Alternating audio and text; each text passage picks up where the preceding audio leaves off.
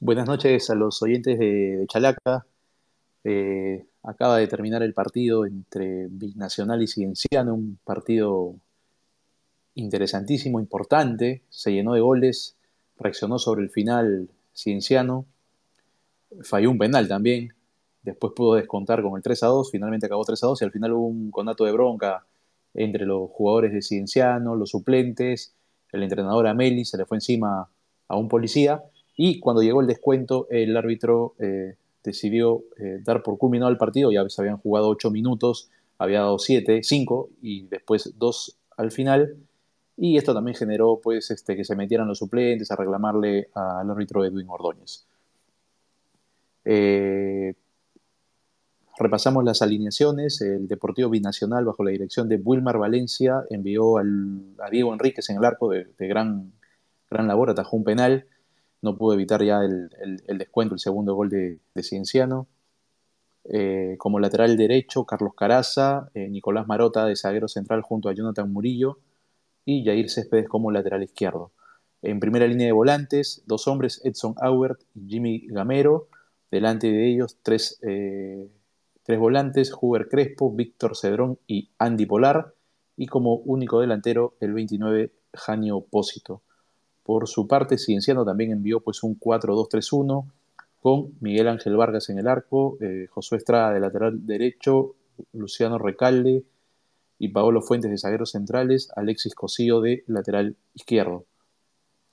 En primera línea de volantes, Carlos Beltrán, eh, Nicolás Rinaldi, adelante de ellos Kevin Sandoval, Fernando Guerrero y Jack Durán, dejando como único delantero a Adrián Ugarriza, el equipo de Gerardo Ameli.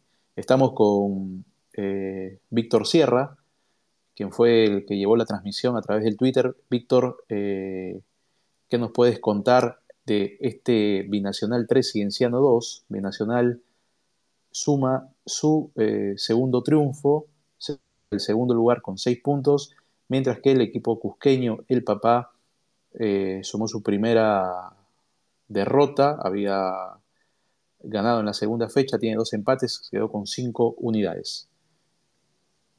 Adelante, Víctor. Hola, Daniel. ¿Qué tal? Buenas noches. Hola, Daniel. Hola, amigos de Chalaca. Buenas noches. Bueno, como tú lo decías, este, Binacional pudo superar a Cienciano y sí lo superó, pero no sobre el final. Sobre el final se le complicó bastante.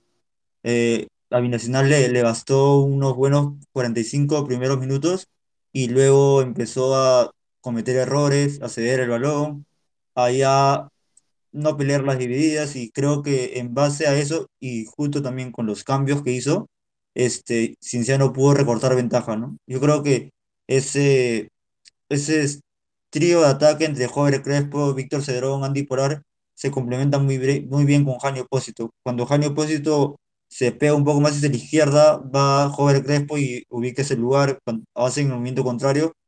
Este, Janio Opósito va hacia la derecha, Andy y lo complementa. Y creo que hace muy bien esos movimientos los cuatro, ¿no? Y yo creo que también en defensa este, binacional tiene algunas dudas, sobre todo creo que no se llega a afianzar eh, la dupla Marota-Murillo, pero los laterales sí son de complemento.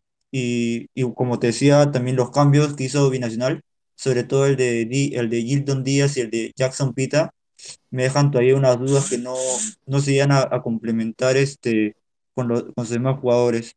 También creo que esos, esos dos extranjeros tampoco se a aclimatar al, a la altura de, Juliaca y, van ahí a, sufrir cuando, cuando tienen sus pocos sus minutos que, el técnico Wilmar Valencia les está dando. No mantienen la intensidad, dan las pelotas por perdida o los balones no los calculan bien. Creo que hay bastantes cosas que Wilmar debería corregir en esto, eh, sobre todo con los extranjeros. Víctor, eh, me parece que, bueno, por lo visto que cada equipo tuvo un tiempo, ¿no? Lo de Binacional en, el primer, en la primera parte fue realmente interesante, eh, como dices tú, con mucha movilidad los volantes y, bueno, también aprovechando pues el oportunismo de Jani Opósito, pero me sorprendió en el, segundo, en el segundo tiempo porque, bueno, me parece que se dejó estar Binacional. Y es más, incluso en los primeros, en la primera parte, después que Jani Opósito metió el el, tercer gol, empecé a escuchar algunos soles ahí en el, en el Guillermo Briceño Rosa, que por cierto estuvo con un marco importante de público, parece que Binacional se acostumbra a jugar en, en la noche, este, el estadio estaba con bastante gente, y me parece que el, el, el, propio público de repente lo llevó al equipo, al equipo de Valencia, a en el segundo tiempo pues entrar un poco dormido, ¿no? porque al final este Cienciano en el segundo tiempo fue muy superior, le generó eh, bastantes situaciones de gol y creo yo que de, no haber sido por la actuación, eh, eh, buena actuación de, del golero Diego Enríquez, de repente nos podríamos haber llevado una, un, un, partido con más, más goles, ¿no? porque Cienciano generó bastante en el segundo tiempo. Sí, yo creo, como dices, el, arquero también hizo su trabajo. Diego Enríquez al margen del penal tuvo tres buenas atajadas en el segundo tiempo que le dieron confianza a la defensa, ya tanto los errores de Marot, Marota y Murillo se hacían más reiterativos, ¿no? Creo que también este, Ubarriza tuvo un, un, buen duelo y se supo medir y supo, supo ganarlos a los dos este, defensas de Binacional. También la confianza que se les da a jugar en Juliaca le inició bien porque el público los apoyó, los, se les mostraba este, a los jugadores tranquilos, cómodos, en una zona de confort, y, pero ya luego, cuando empezaron los soles, sí ya se les notó mayor este, dejo, este confiado, como que más a, a jugar por, a quemar minutos y ya no tanto a buscar el arco rival. Pese a que Vargas tuvo, luego del 3-0, tuvo dos buenas este, atajadas, pero, pero fueron remates al cuerpo o remates suaves, no, no fueron remates cruzados como sí hubo en el primer tiempo. Ahora, eh, Cienciano, eh, bueno, juega normalmente los equipos de Ameli eh, juegan con un, con un, solo punta, pero que es Adrián Ugarriza en este, en, este caso, que tiene, bueno, ha sumado su segundo gol en el, en el torneo.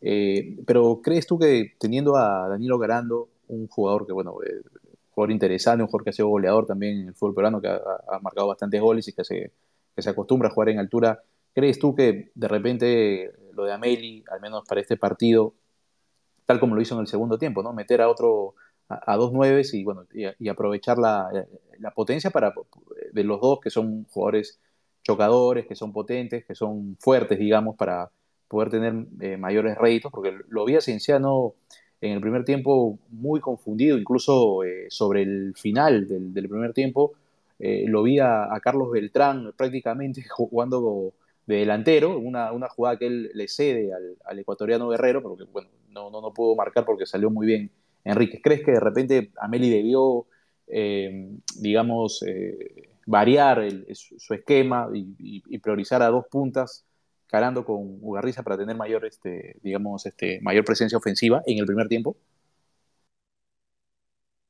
Me pareció que Cinciano en el primer tiempo salió es un poco muy, muy este, desconcentrado, ¿no? Creo que ese, al salir con, que, con Kevin Sandoval y con Yank Durán por las bandas, no le dio tanta, tanta solidez defensiva que un equipo cuando va a Juliaca debería tener, creo, y eso le costó una mala pasada, ¿no? Y sobre jugar con Ugarriza y, y Carando, me parecía que capaz en el, en el este, de local sí podría salir con dos delanteros, quizás con un 4 trapecio 2, pero yo creo que de visita sí debería primero resguardarse la zona defensiva, porque hoy tanto Estrada y, y, Cosí, y bueno, y, Recal, y Fuentes, perdón, y, y Beltrán dieron, dejaron mucho que desear en, en defensa, ¿no? Sobre todo este Estrada que en los dos primeros goles dejó, se quedó muy mal parado con los enganches que, le hicieron.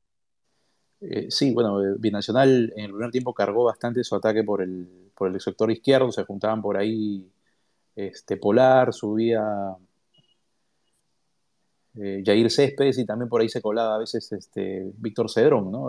Creo que el, el, tercer gol, el gol de Janio Opósito fue la, la, la, muestra más clara de lo que, de lo que puede ser Binacional, ¿no? Con un Polar eh, endiablado, saliendo muy fácil.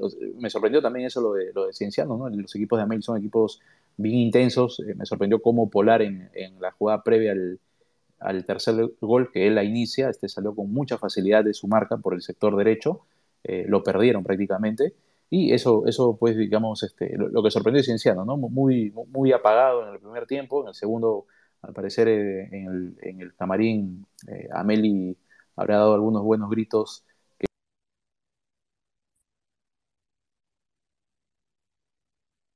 Sí, en el segundo tiempo Cinciano salió con otra actitud muy, muy distinta a lo que se le había visto en el primer tiempo. También que este, considero que fue por un tema ya que se estaban aclimatando más al, a la altura y, y tenían ya un segundo aire. Creo que el segundo tiempo en términos individuales fue bueno en, el- en la parte del tres cuartos de campos hacia adelante, ¿no? Considero que, este, que Sandoval y, y, Cara- y Ugarriza hicieron un buen, un buen segundo tiempo. Parando ingresó bien.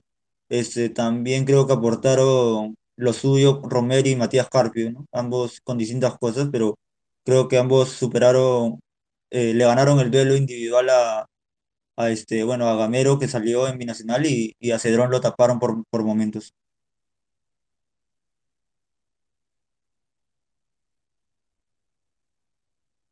Lo Víctor, que sí me quedó en duda, sí, adelante, per- adelante, perdón, adelante, adelante.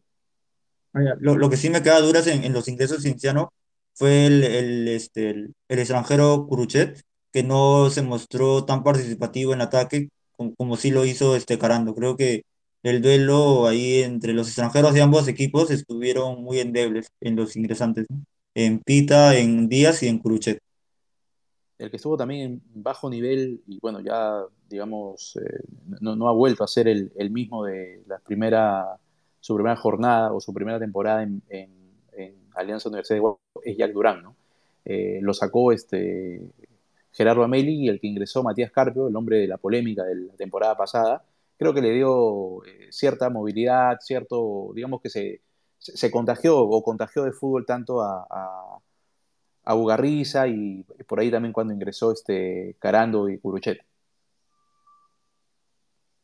Sí, es, en parte sí, creo, Curuchet sigue dejando, bueno, como dije, no, Curuchet sigue dejando esas dudas que no no son tan, no son, no se deberían dar en un refuerzo extranjero y con, con el cartel que él, él viene, que él está trayendo el torneo, ¿no?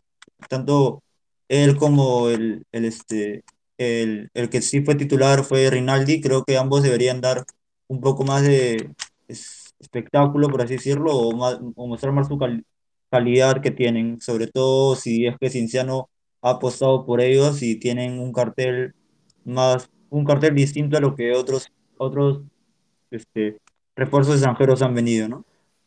Víctor, ¿y qué te pareció la labor del árbitro de la cuarteta eh, comandada por Edwin Ordóñez? En el primer tiempo eh, parece que algunas, algunas, ju algunas jugadas eh, fuertes de, de, Binacional las dejó pasar y eso parece que lo fue, digamos, fue calentando a Meli porque en el segundo tiempo eh, estuvo prácticamente todo el tiempo en la línea, en la zona, de, digamos, del entrenador y estuvo reclamando constantemente, ¿no? Reclamó una, un choque que hubo en el área entre Jair Céspedes y el ecuatoriano Guerrero, lo reclamó como penal, eh, y después de ahí ya cualquier tipo de, jugada levantaba las manos, a Meli, los brazos.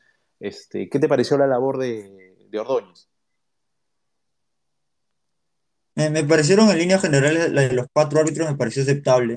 Creo que si vamos a, a, personalizar, me parece que mejor fue la de, la de los asistentes, ambos asistentes, que la del árbitro principal.